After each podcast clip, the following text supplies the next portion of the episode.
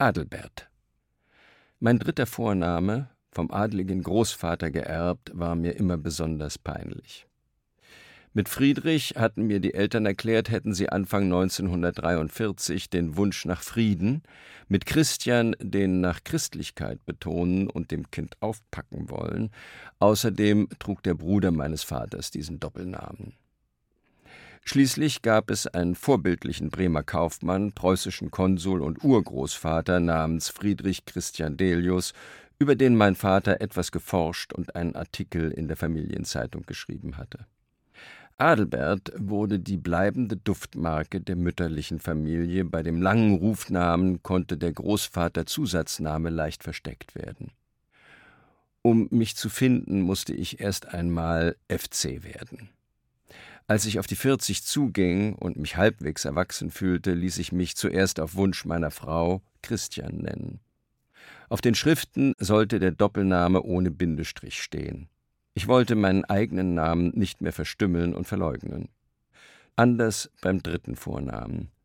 Auch wenn ich dem Großvater gegenüber inzwischen nachsichtiger bin, sein Adelbert in meinem Ausweis klingt immer noch wie ein Missgriff.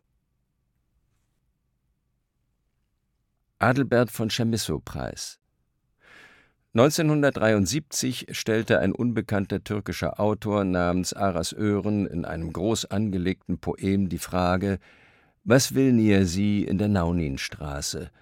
und legte weitere Poeme und Gedichte nach, wofür er 1985 den ersten Adelbert von Chamisso-Preis bekam, den höchsten Preis für die in deutsche Literatur eingewanderten Autorinnen und Autoren. Das war eine besondere Genugtuung für mich als Öhrens Lektor, Verleger bei Rotbuch, Freund.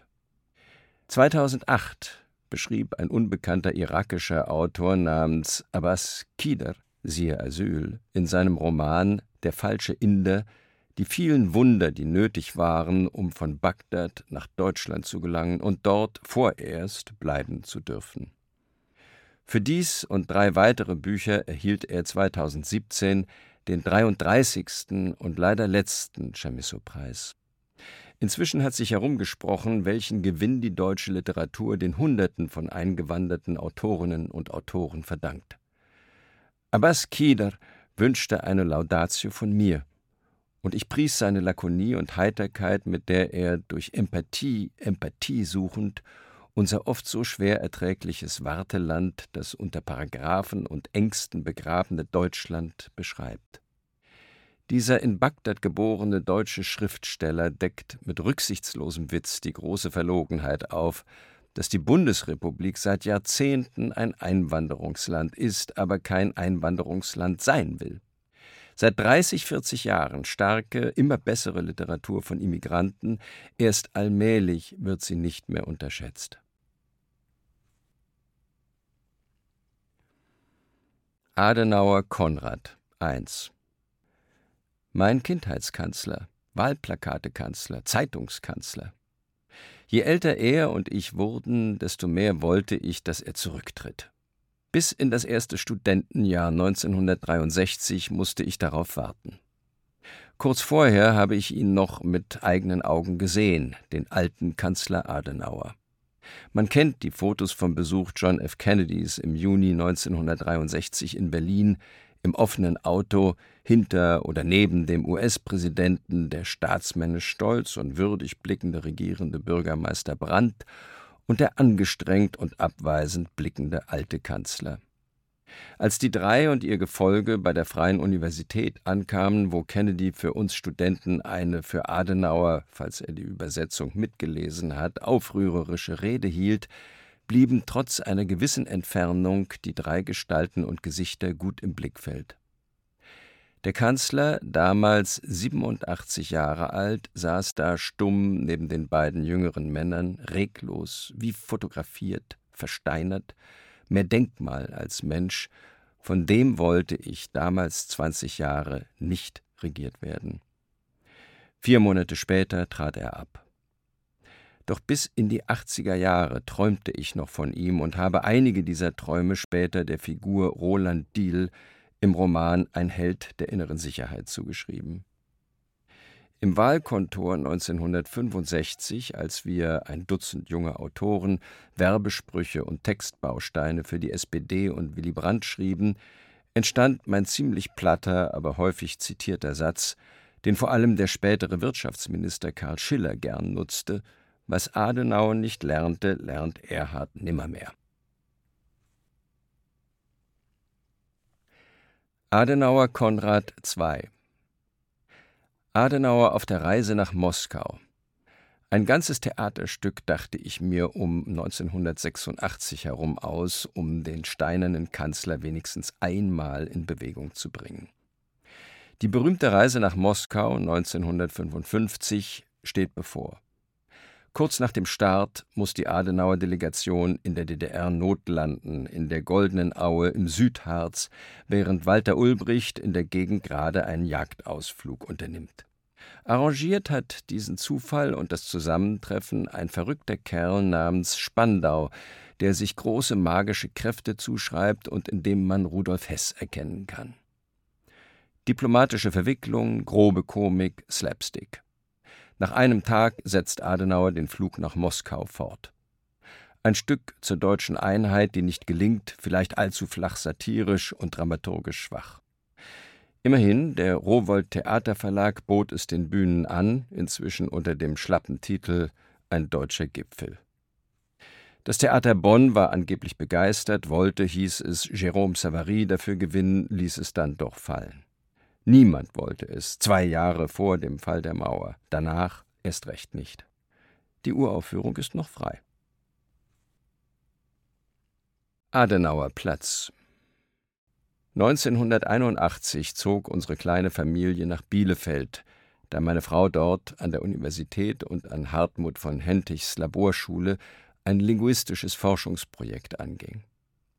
Seit dem Abitur hatte ich in Berlin oder im Ausland England, Italien, Niederlande gelebt, also von 1963 bis 1981 und realisierte nun erst richtig, dass nach fast 20 Jahren diese Bundesrepublik Deutschland sich in vielem stark verändert hatte. Die Veränderungen wollten beobachtet, erfasst und beschrieben werden, aber die formale Lösung dafür war nicht leicht zu finden. Die Rolle dessen, der seines Ortes nicht sicher ist, habe ich schließlich auf einen chilenischen politischen Flüchtling übertragen, siehe Agrobusiness. So konnte nach ausführlichen Recherchen in diesem Milieu und im Lokalen der Roman Adenauer Platz begonnen werden. Der deutsch-chilenische Asylant wird Nachtwächter bei einer Sicherheitsfirma, so mischten sich politische und romantische Motive. Diese Provokation ging auf. Das Buch war bei Erscheinen 1984 heftig umstritten. Erst heute realisiert man, einer der ersten deutschen Romane zum Thema Ausländer, der erste umgekehrte Exilroman, Egon Schwarz. Im Herbst 2015, während der sogenannten Flüchtlingskrise, druckte die Süddeutsche Zeitung eine längere Passage aus dem gut 30 Jahre zuvor geschriebenen Roman, in dem das massenhafte Anrücken von Flüchtlingen aus der Dritten Welt nach Mitteleuropa imaginiert wird. Siehe Ausblick. Adenauer Ufer. Du liebst es ja doch, dies verdammte Deutschland. Dieser Satz flog mir nicht in den hessischen Wäldern, nicht an Küsten, vor Fachwerkhäusern oder auf Berghütten, weder in Computerfabriken noch Barockbibliotheken in den Kopf.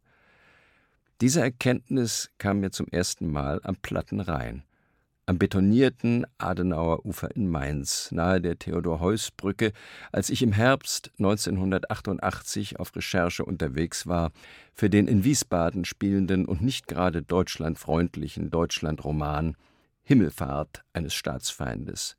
Siehe Ahab. Adler ein Nebenvergnügen, in fremden Städten nach den mehr oder weniger versteckten Wappentieren zu suchen. In Rom führte das zu einer entsprechenden Passage in Bildnis der Mutter als junge Frau, im Rhein-Main-Gebiet zu einigen Adlersätzen in Himmelfahrt eines Staatsfeindes.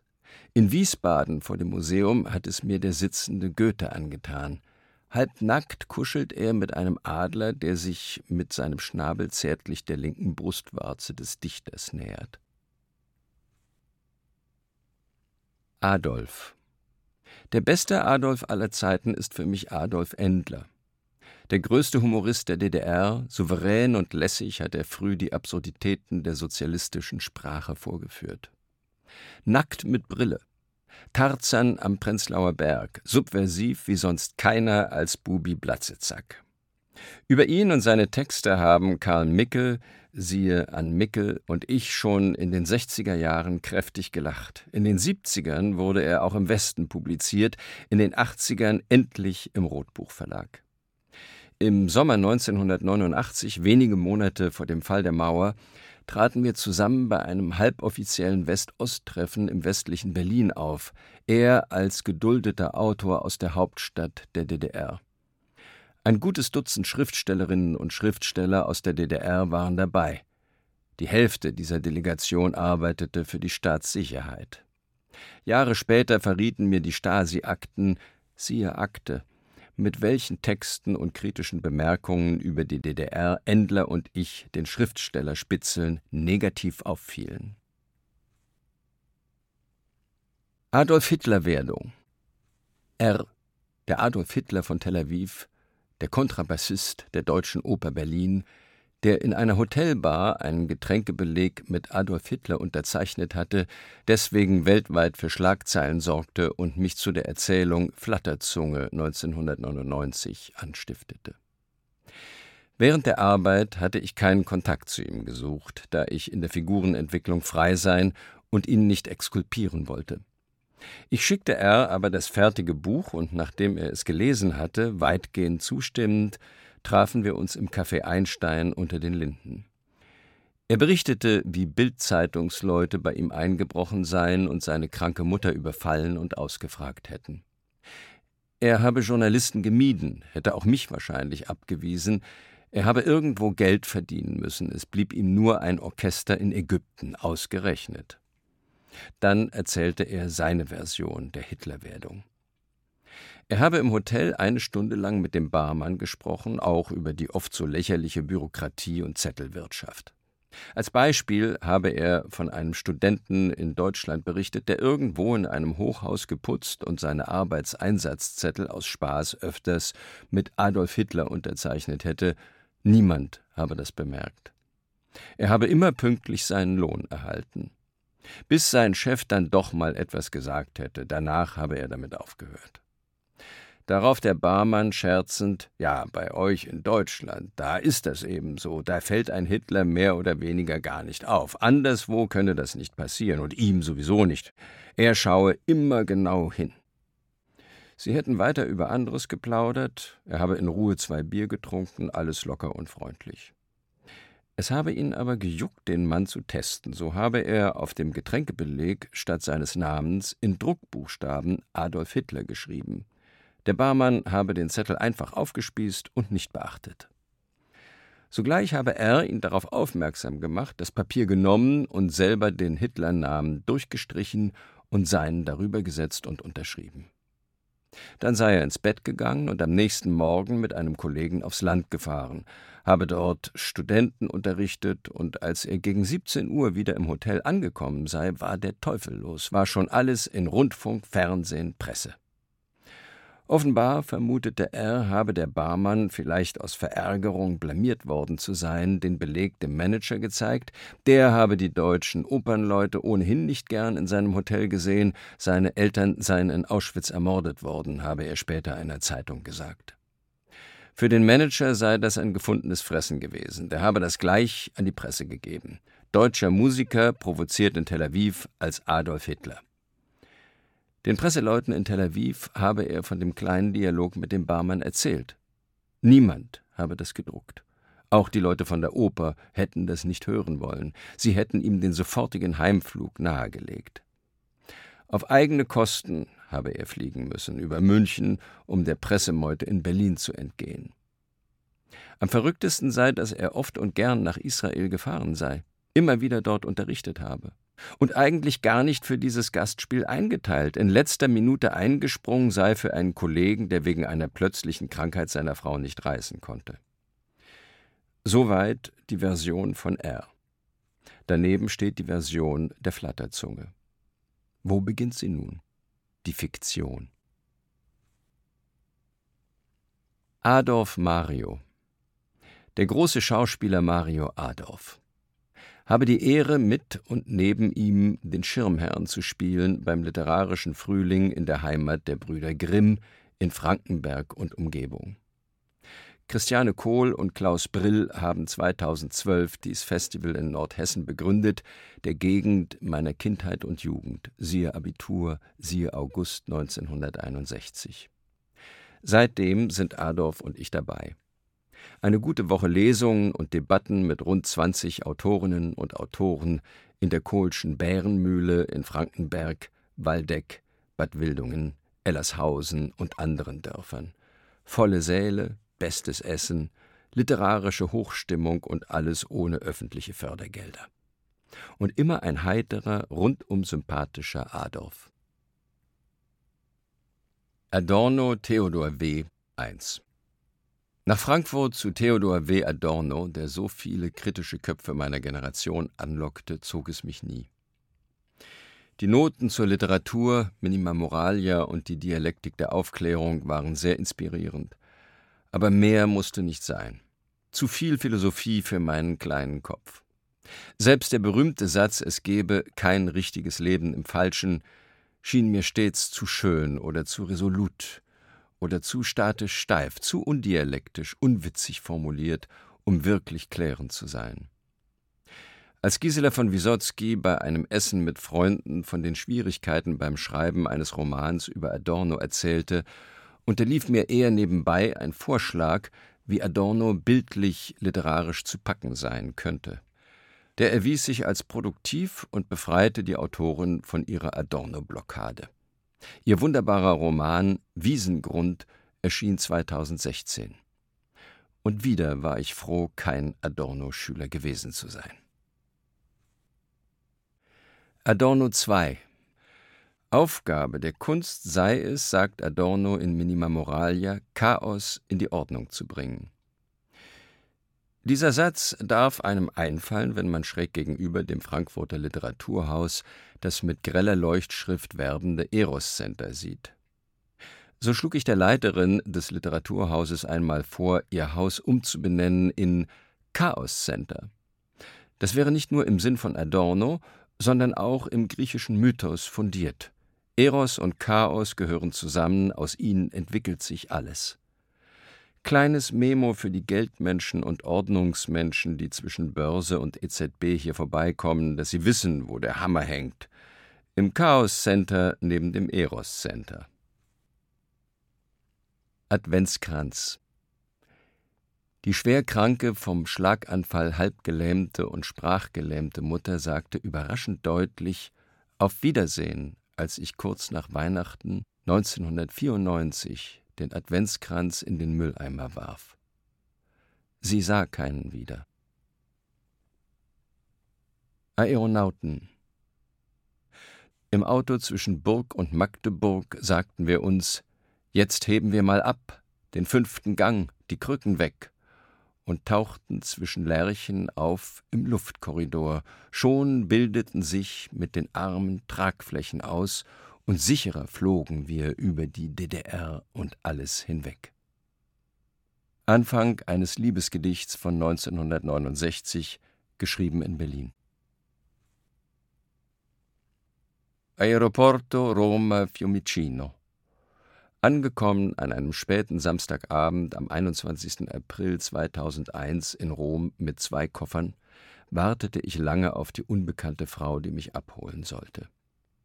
Ein Arbeitsstipendium in der Casa di Goethe war mir zugesprochen, und die Direktorin dieses Hauses war so freundlich gewesen, mich abholen und zu meinem vorläufigen Quartier fahren zu wollen, für das sie die Schlüssel hatte. Sie tue das sonst nicht für ihre Stipendiaten, hatte sie gesagt, aber wegen des Samstagabends und weil sie keine Mitarbeiter schicken könne, werde sie kommen. Sie werde mich vom Foto her schon erkennen. Doch niemand hielt nach mir Ausschau. Ich suchte mit meinen Koffern die ganze Halle ab, vergeblich. Mit Verspätungen muss man immer rechnen, gerade in Rom, also Geduld. Aber niemand kam. Ich hatte ihre Handynummer, aber kein Handy. Es war die Zeit vor dem Euro. Ich hatte noch keine Lire und erst recht keine Telefonmünzen. Es war nach 22 Uhr, alle Geschäfte, Bars und Kioske geschlossen, der einzige Geldautomat funktionierte nicht. Ich schwitzte, wusste nicht weiter. Nach einer Dreiviertelstunde fluchte ich auf Rom und ärgerte mich über die unzuverlässige Direktorin. Die wenigen Passagiere, die gerade gelandet waren, hatten es eilig. So dauerte es eine Weile, bis ein hilfsbereiter Mensch auf die Bitte einging, Lire und Gettoni gegen ein paar Mark zu tauschen, damit ich telefonieren konnte. Es war inzwischen fast eine Stunde vergangen. Vor der einzigen Telefonzelle stand zum Glück nur eine Person. Dann erreichte ich Frau Bongertz, die in einer anderen Ankunftshalle geduldig gewartet hatte, dort, wo die Flugzeuge aus der EU ankamen. Ich war aus Zürich angereist. Da Verspätungen häufig und die Anzeigetafeln nicht immer zuverlässig waren, hatte sie dort ausgeharrt. Endlich kam die lang erwartete auf mich zu, sympathisch, zugewandt, mit vielen Entschuldigungen. Bevor sie zu Hause losgefahren war, hatte jemand versucht, ihr Auto aufzubrechen, so dass die Fahrertür nicht mehr zu öffnen war, und auf dem Flughafengelände hatte sie eine Polizeikontrolle zu überstehen gehabt. Trotzdem war sie pünktlich gewesen nur aus Gewohnheit, in der falschen Halle. Ein angeregtes Gespräch auf der langen nächtlichen Fahrt in die Stadt hinein und ein kurzes, leuchtendes Lächeln beim Abschiedswink genügten für die stille Frage Hoppla, wer ist denn das? Das gleiche fragte sie sich, wie sie später verriet. Gut zwei Wochen darauf waren wir ein Paar, gut zwei Jahre darauf ein Paar mit römischer Heiratsurkunde. Der 21. April gilt als Gründungstag Roms. Affekt 2005 notiert. Es herrscht die Gleichzeitigkeit der Information. Es werden keine Meinungen mehr gebildet, es werden Emotionen hervorgerufen. Diese Verschiebung ist bedenklich, denn der Affekt ist ein schlechter Ratgeber. Eine Meinung wird gemacht, eine Emotion wird bloß hervorgerufen. Die öffentliche Meinung wird von einer minimalen Rationalität strukturiert. Die Demokratie der Emotionen wird beherrscht von Angst, von Panik und Betroffenheit. Paul Virilio Selbst gute Sätze wie diese behalte ich nur bruchstückhaft im Kopf.